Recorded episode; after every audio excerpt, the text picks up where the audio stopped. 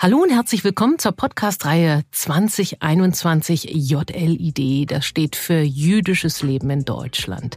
Das Jahr 2021, das wird unter anderem im Zeichen dieses Jubiläums stehen, denn jüdisches Leben hat eine lange, eine vielseitige Tradition in diesem Land und die geht Jahrhunderte, Jahrtausende zurück.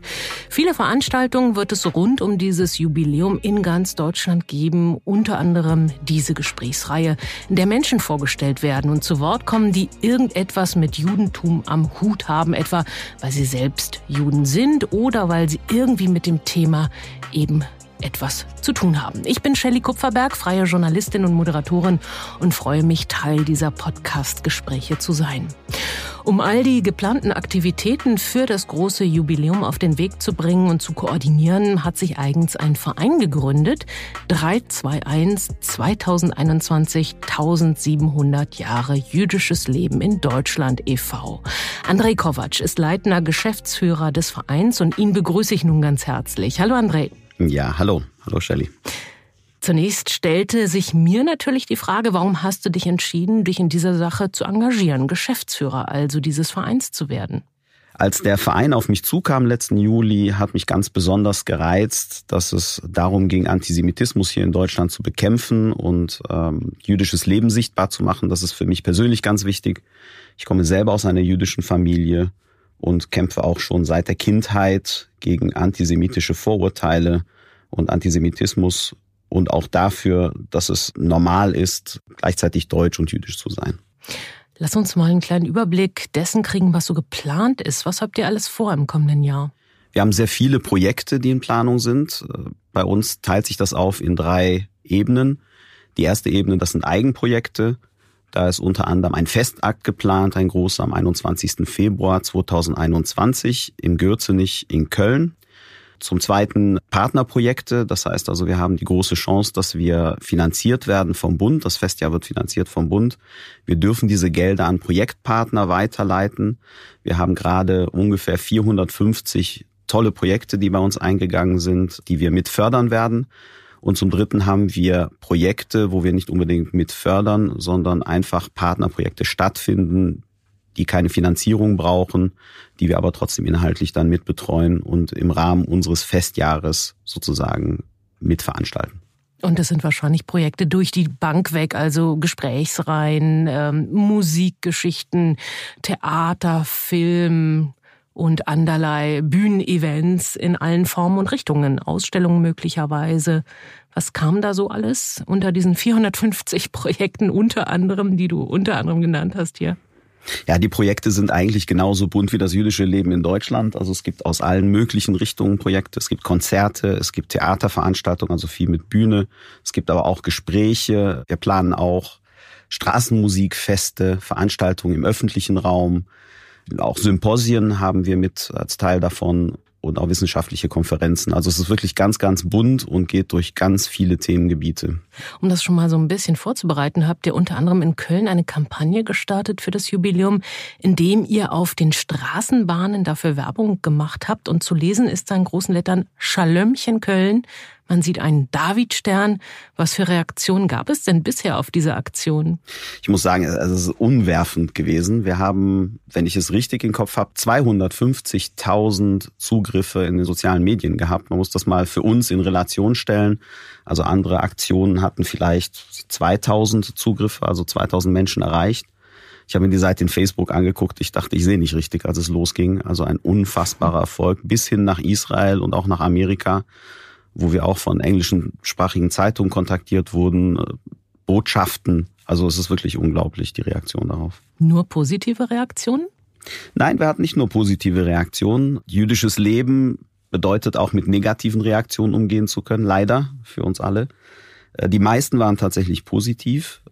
Es gab einige Foren, wo dann auch wieder die typischen antisemitischen Aussagen dann getroffen worden sind. Warum wollen die Juden nach vorne kommen? Müssen sie immer ein Problem sein?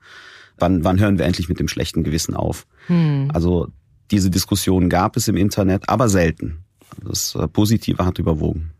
Aber André, du hast gerade gesagt, jüdisch sein bedeutet auch mit ne negativen Reaktionen irgendwie klarzukommen. Du hast auch schon erzählt, Motivation, sich dieser Sache anzunehmen, ist auch die eigene Ausgrenzung, Antisemitismus-Erfahrung und gleichzeitig aber das Positive, eben die Vielfalt jüdischen Lebens tatsächlich darzustellen. Stichwort Leben, Lebendigkeit.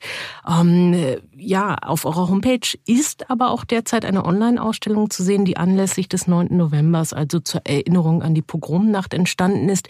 Wie sehr wird der Holocaust, die Shoah in diesem Festjahr eine Rolle spielen? Der Holocaust ist ein Teil der jüdischen Geschichte spielt aber in unserem Festjahr nicht die größte Rolle. Bei uns äh, spielt eine größere Rolle, jüdisches Leben darzustellen. Es ist, ist für mich immer sehr problematisch.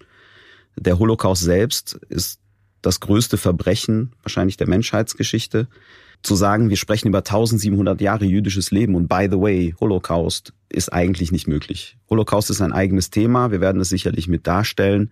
Wir wollen uns hier, und das ist unser Auftrag, ausnahmsweise auf jüdisches Leben konzentrieren, über die 1700 Jahre jüdisches Leben damals, jüdisches Leben heute werden den Holocaust nicht umschiffen. Das ist natürlich eine große Katastrophe für jüdisches Leben gewesen, aber darauf liegt nicht unser Fokus.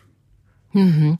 Ja, aber in der Tat äh, sprichst du etwas an, was ja viele Menschen so, denke ich mal, auf dem Schirm haben. Ich würde denken, die meisten assoziieren Juden und jüdisches Leben in Deutschland eben nicht mit Leben, sondern vielmehr mit dem Tod, mit der Verfolgung, der Vernichtung, also mit der Nazizeit und vielleicht heute auch mit dem Konflikt im Nahen Osten noch dazu.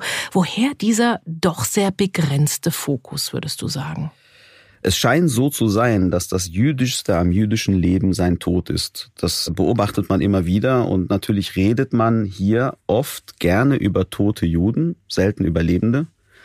Das ist ein schwieriges Thema, vielleicht auch deswegen, weil es einfach schwierig ist. Schwierig aus zwei Perspektiven für die Menschen, die nicht jüdisch sind in unserer Gesellschaft, natürlich dadurch, dass sie mit einer gewissen Schuldempfinden an die Sache drangehen, schlechtes Gewissen, Vergangenheitsbewältigung und auf der anderen Seite von jüdischer Seite mit verfolgten Vorfahren, ermordeten Vorfahren, wie auch bei mir in der Familie, was die Kommunikation sehr schwierig macht, über Leben zu sprechen. Deswegen ist oft wahrscheinlich der Fokus auch auf dem Tod. Das ist sehr schade, weil ich glaube, gerade die neue Generation, die jetzt dran wächst, möchte mehr über Leben als über Tod sprechen, weil die Zukunft am Ende immer wichtiger ist als die Vergangenheit. Und glaubst du, so ein Festjahr kann diesen Fokus weiten? Und wenn ja, wie genau? Das ist das, was wir versuchen. Wir versuchen einen neuen Ansatz, ein bisschen dazu beizutragen, diesen Fokus zu weiten. Ich glaube, alleine werden wir es nicht schaffen. Wir versuchen aber einen Beitrag zu leisten. Und wir wollen das dadurch schaffen, dass wir Empathie herstellen, beziehungsweise wir wollen es dadurch schaffen, dass wir Menschen zusammenbringen, dass wir niederschwellig an die ganze Sache drangehen, dass wir eben nicht nur Konzerte haben, nicht nur Gedenkveranstaltungen haben, sondern auch versuchen, einfache Konzepte umzusetzen. Als Beispiel Sukkot XXL, das ist ein Eigenprojekt von uns, da versuchen wir Menschen die Angst zu nehmen vor jüdischen Feiertagen, wir versuchen Menschen zusammenzubringen in der Sukkah. Und da bauen wir auf Instinkte, die jeder Deutsche sozusagen hat. Gerne bauen, gerne dekorieren. Und ich glaube, da, das verbindet uns und versuchen dann darüber die Brücke zu schlagen und eine Kommunikation zu ermöglichen und da über Leben zu reden und eben nicht über Tod. Mhm. Also das Verbindende vielmehr. Es geht auch offenbar darum, Vertrauen aufzubauen von beiden Seiten. Das scheint ja in Zeiten von Halle und Hanau und vielen anderen Anschlägen von einem zunehmenden öffentlich formulierten Antisemitismus überhaupt nicht einfach. Wie glaubst du, kann das gelingen? Das ist schwer, Vertrauen aufzubauen erst 75 Jahre nach der Shoah. Das darf man ja nicht vergessen. Du sagst erst, viele sagen schon. Alles ist relativ. Mhm. Meine Großeltern waren im Konzentrationslager. Für mich ist es noch nicht so weit entfernt. Für meine Töchter wahrscheinlich schon eher. Aber ich glaube, es ist doch näher, als wir es alle gerne hätten. Es ist ein Thema, wenn man vor allem in jüdischen Familien mal fragt, sehr präsent dann doch ist. Wie du schon sagst, alles eine Frage der Perspektive. Es ist ja dann irgendwie doch ein Phänomen, das Thema Juden lässt die Menschen hierzulande nicht unberührt. Das ist so meine Beobachtung. Es evoziert oftmals ganz heftige Reaktionen, im Positiven, im Negativen. Also irgendwie steigt der Blutdruck bei diesem Thema Judentum, jüdisch sein in Deutschland. Wie erklärst du dir das? Es ist manchmal ein bisschen anstrengend zwischen die Kommunikation zwischen beiden Parteien, nenne ich sie mal, obwohl wir eine, eine Gesellschaft sind. Meine Erklärung ist eine relativ einfach. Ich bin kein Wissenschaftler in diesem Bereich, aber was ich beobachtet habe bei vielen ist, dass viele nicht-jüdische Menschen versuchen, etwas Gutes zu tun und sie meinen es wirklich nicht böse, haben aber auf der anderen Seite oft sehr sensible Menschen auf jüdischer Seite, die es vermeiden wollen, dass die jüdische Identität und die jüdischen Vorfahren benutzt werden für eine eigene Vergangenheitsbewältigung. Was wir sehr oft sehen, sind viele Festakte, sind viele Gedenkveranstaltungen, in dem jüdische Menschen und nicht jüdische Menschen zusammensitzen und oft die Frage aufkommt, warum braucht ihr mich von jüdischer Seite? Wozu bin ich eigentlich da? Weil das Erinnern von Juden und Nichtjuden an die Vergangenheit kann nur unterschiedlich sein. Und ich glaube, da werden sehr oft Fehler begangen, weil einfach diese Empathie, dieses Verständnis füreinander fehlt. Und da ist mittlerweile die jüdische Seite sehr oft auf Alert und die nichtjüdische Seite sehr oft übervorsichtig, weil immer diese Angst herrscht, ich kann etwas Falsches sagen. Und das bringt eine gewisse Spannung. Mhm. Und äh, Spannung und möglicherweise auch Tabus, die im Laufe der Jahre sich auch angestaut haben und manchmal zu so Übersprungshandlungen aufführen, die da auch heißen können, ach, sie sind Jude, das ist ja großartig und man bekommt so einen Heiligenschein mhm. übergestülpt. Auch das gibt es ja. Und äh, auch das ist irgendwie nicht normal. Die Frage ist natürlich, kann es eine Normalität geben für jüdisches Leben in Deutschland 75 Jahre nach dem Holocaust, nach der Shoah? Und da würde ich tatsächlich sagen, erst 75 Jahre. Es ist ja auch ein Phänomen, und äh, das lässt sich ja schon daran bemessen, wenn man einfach mal die Zeitungen aufschlägt. Es vergeht eigentlich keine Woche, wo nicht irgendetwas, was assoziiert ist mit dem Zweiten Weltkrieg, irgendwie in die Presse gelangt. Sei es Raubkunst zum Beispiel und äh, sei es auch der Konflikt im Nahen Osten, der natürlich auch ein Kollateralschaden aus der Geschichte ist, der uns natürlich unglaublich bewegt. Und insofern gebe ich dir recht. Ich habe auch das Gefühl, das Ganze ist gar nicht lange her und hat noch ganz, ganz viel mit uns zu tun, auch mit Strukturen. Du hast aber gerade schon was angesprochen, diese deutsche Erinnerungskultur.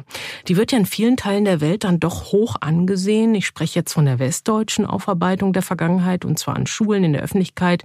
Und ähm, da muss man nochmal, glaube ich, sehr, sehr sauber sauber unterscheiden zwischen West und Ost und ähm, nicht die nur die Kontinuitäten des Faschismus, die es ja auch gab in der Justiz, in den Behörden, auch in der Politik. Das ist noch mal so ein Thema, was so ein bisschen unterbeleuchtet bleibt. Oft sitzen Juden und Nichtjuden zusammen und da herrscht so eine gewisse Verklemmung und möglicherweise auch ein aneinander vorbeisprechen. Man versteht sich nicht wirklich in Sachen Erinnerung. Warum ist das so? Was wurde versäumt, falsch gemacht? Was haben wir verpennt? Ich habe manchmal die, ich habe manchmal den Eindruck, dass die Erwartungen sehr unterschiedlich sind und auch die Perspektiven sehr unterschiedlich sind. Wenn ich in so einer Gedenkveranstaltung sitze, habe ich die eine Seite, die denkt mit schlechtem Gewissen an Vorfahren, die möglicherweise Schweinereien gemacht haben im Zweiten Weltkrieg. Wenn ich die jüdische Seite sehe, dann denke ich an meine Großeltern, die deportiert worden sind. Also zwei komplett unterschiedliche Perspektiven. Man versucht diese natürlich zu vereinen was ja auch toll wäre, wenn wir es könnten. Wir vergessen aber, dass wir aus zwei unterschiedlichen Perspektiven gedenken und dass der Grund des Gedenkens ein ganz anderer ist. Ich gedenke meinen ermordeten Vorfahren und davon habe ich sehr viele. Der andere gedenkt daran, dass seine Vorfahren Dinge gemacht haben, die nie wieder passieren sollen, was ja auch berechtigt ist und man muss gedenken. Es ist ja ganz wichtig, dass wir das tun. Und ich glaube einfach, dass es eine Riesenherausforderung ist, diese beiden Perspektiven zusammenzubringen, weil die Art des Gedenkens eben komplett unterschiedlich ist. Hm. Andrei, du selbst bist Baujahr 74 in Rumänien geboren, stammst aus einer jüdisch-ungarischen Familie. Du sprachst schon davon, es gab viele Überlebende der Shoah, aber nicht nur. Viele sind natürlich auch ermordet worden. Als Kind ging es dann nach Deutschland mit deiner Familie. Mit was für einem Verständnis von jüdischer Identität bist du persönlich aufgewachsen? mit einer jüdischen Identität, ganz klar. Wir waren natürlich eine bunt durchmischte Familie, rumänisch, ungarisch, deutsch. Wir haben auch viel Englisch gesprochen, Hebräisch. Viele meiner Verwandten sind in Israel. Also eigentlich ein totales Chaos an Identität. Was uns zusammengehalten hat, war damals die jüdische Identität, familiär. Die Familie war sehr zerstreut nach dem Holocaust. Ich habe einen Onkel, mit dem kann ich nur Ungarisch und Englisch sprechen, eben kein Deutsch. Ne? Und das beeinflusst einen schon sehr. Und ähm, die jüdische Identität spielte eine Rolle. Meine Eltern kamen aus dem Kommunismus, waren trotzdem in der Gemeinde organisiert. Ich sage trotzdem, weil viele Menschen, die aus dem Kommunismus kommen, sind sehr skeptisch gegenüber Gruppen, gegenüber Ideologien, sage ich mal, Vereinigungen. Werde niemals Mitglied eines Clubs, zu dem du eingeladen wirst. Diesen Spruch gibt es ja. Das war immer die Philosophie von meinem Vater. Wir waren trotzdem Mitglied des Clubs und es ging so weit, dass mein Vater dann auch in der Gemeindevertretung und später dann auch im Vorstand war in Aachen.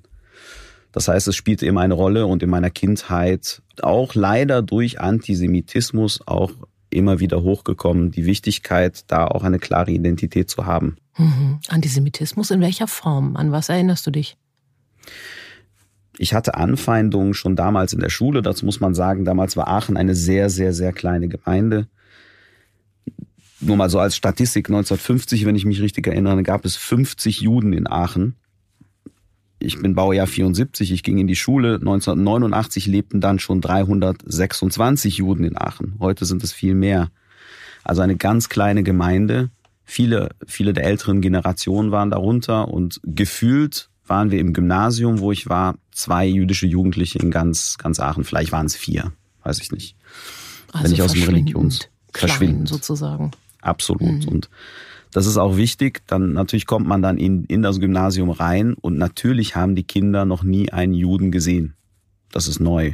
Ich war der Exot.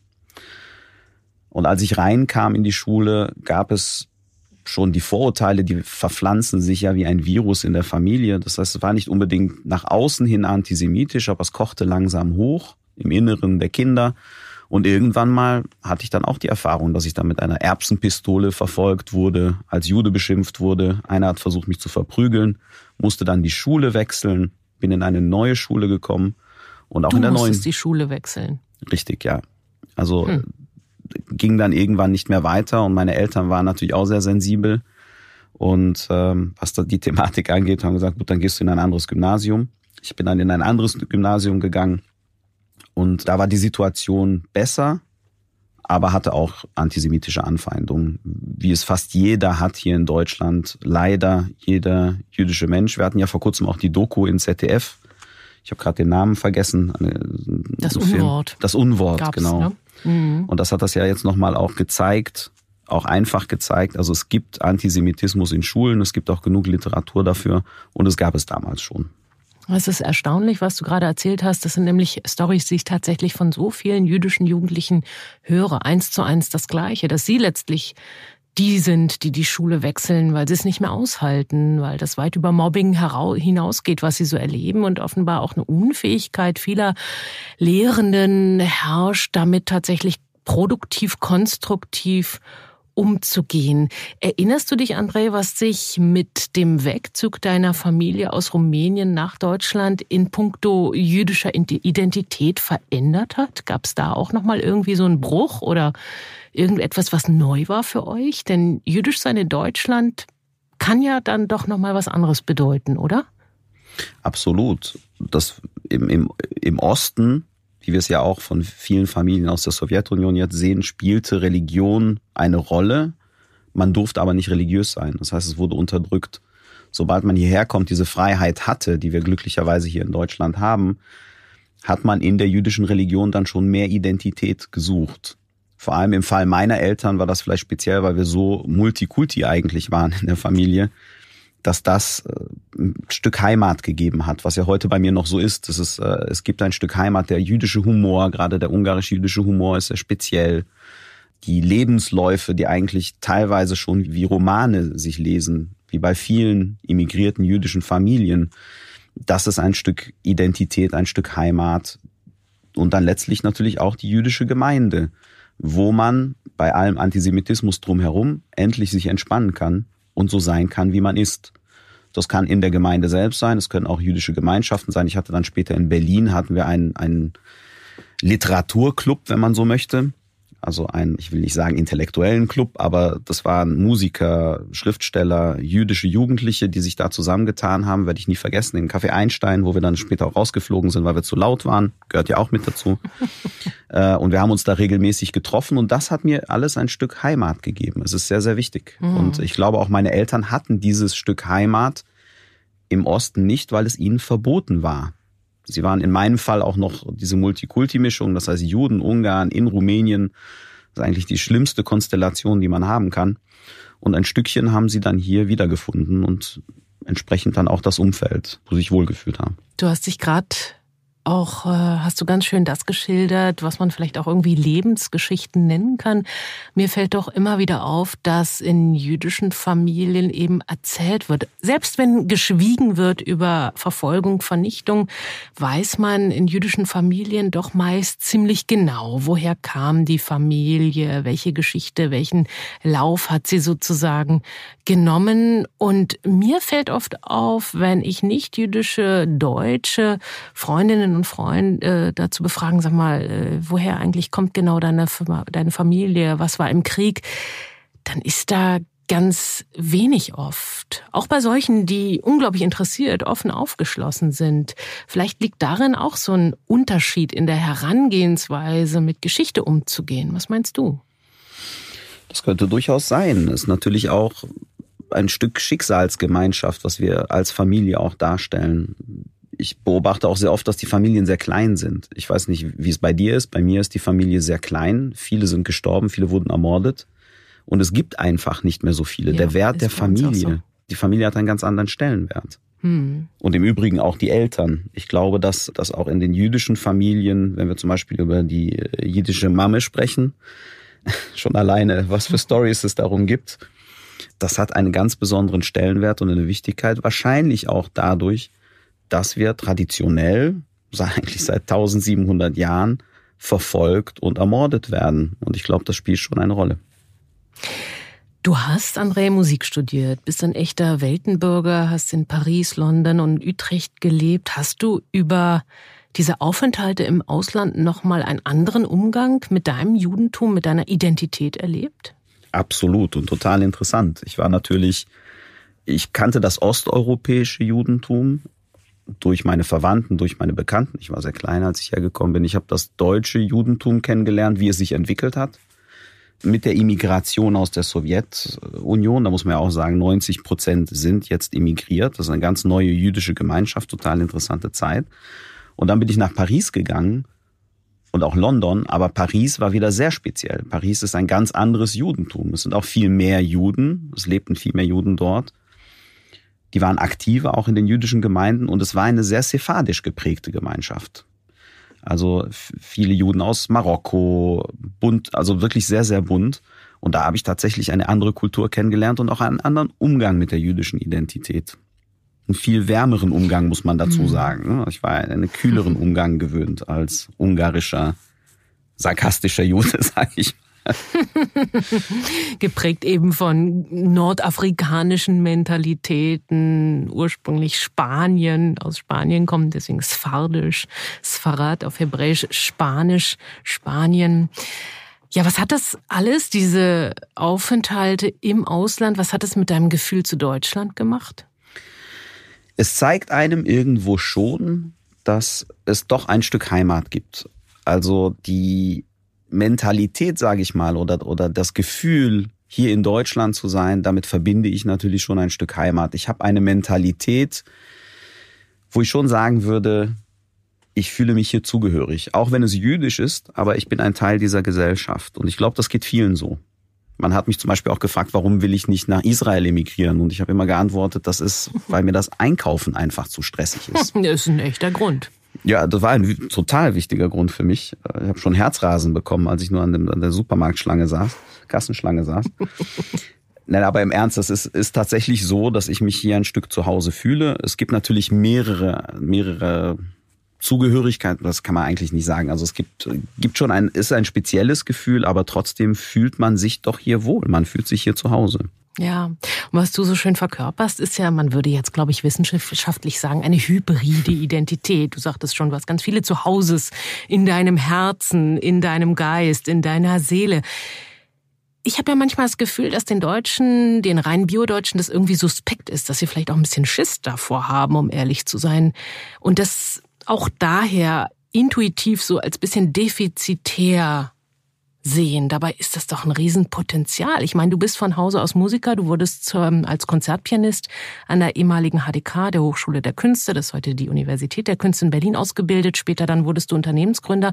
Und beide Szenen, die Musikszene, aber auch die Unternehmensszene, ist ja eine große, bunte, weltgewandte und ähm, würde ich zumindest behaupten, das kann doch eigentlich nur ein Potenzial sein, wenn jemand mit so vielen Mentalitäten, Kulturen, Sprachen sich auskennt. Wie wird das hier angesehen in Deutschland? Was glaubst du? Ich kann nur meine eigene Erfahrung wiedergeben. Das kann, kann ich nicht wissenschaftlich, aber ich merke, dass es einen großen Teil der Gesellschaft gibt, die immer interkultureller denkt, die das auch annimmt, die auch sieht, dass es eine Stärke ist. Wir, wir sind in Zeiten der Globalisierung.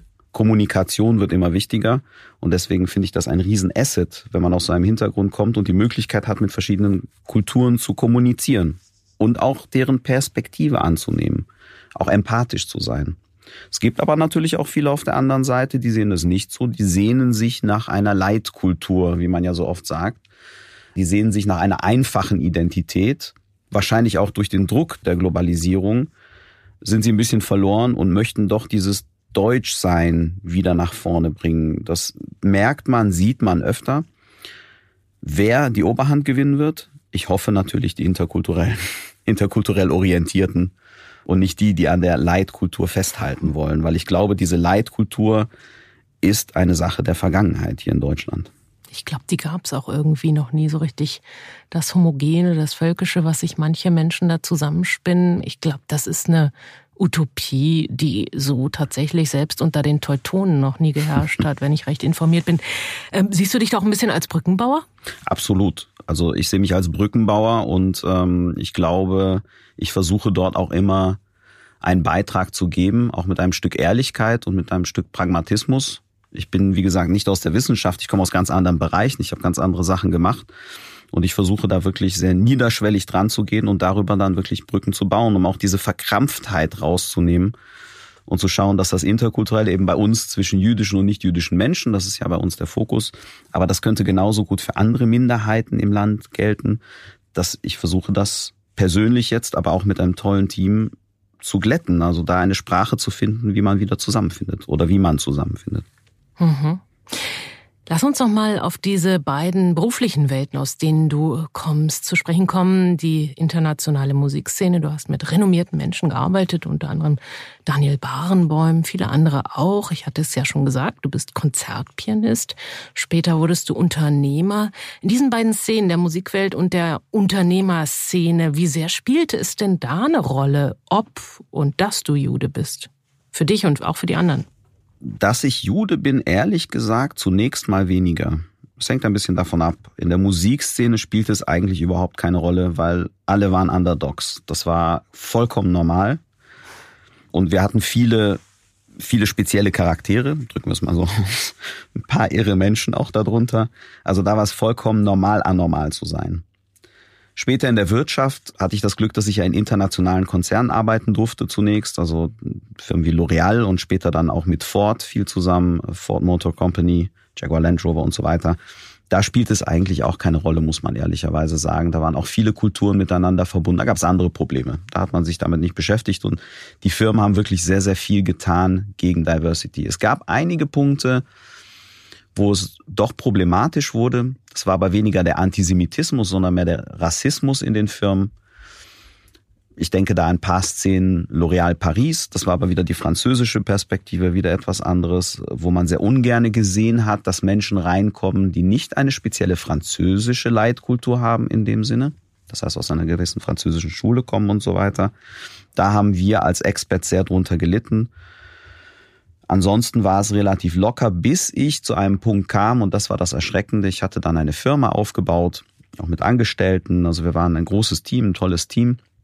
Und irgendwann mal kam eine kleine Krise und dann fing Antisemitismus im Team an. Und das hat mich sehr erschreckt.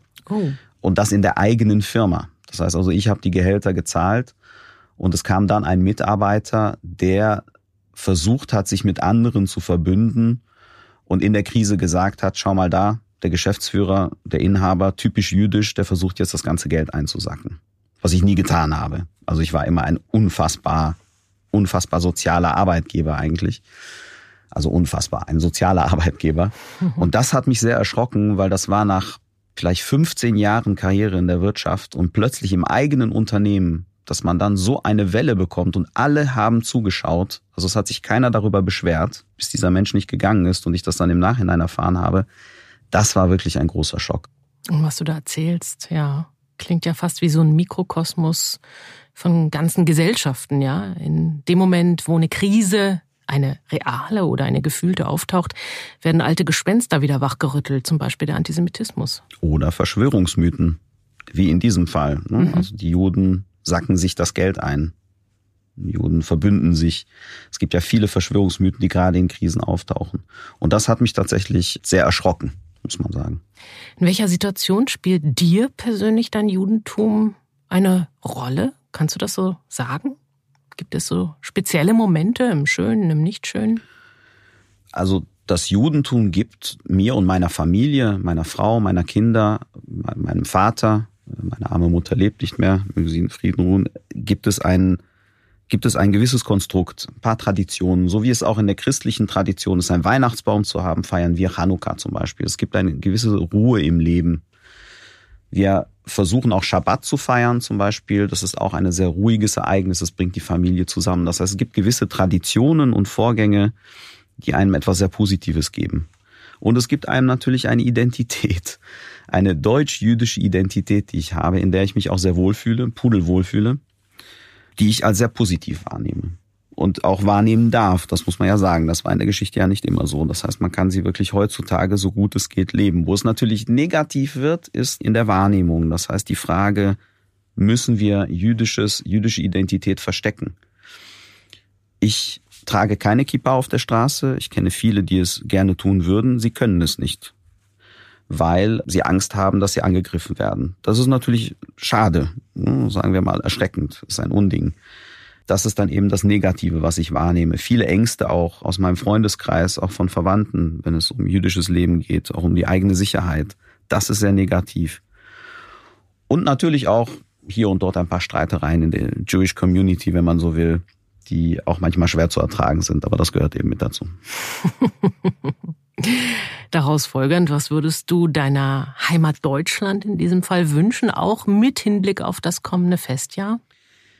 Ich würde mir eine gewisse Entkrampftheit wünschen im Miteinander, um den Weg zu ebnen, dass es normal werden kann, gleichzeitig deutsch und jüdisch zu sein.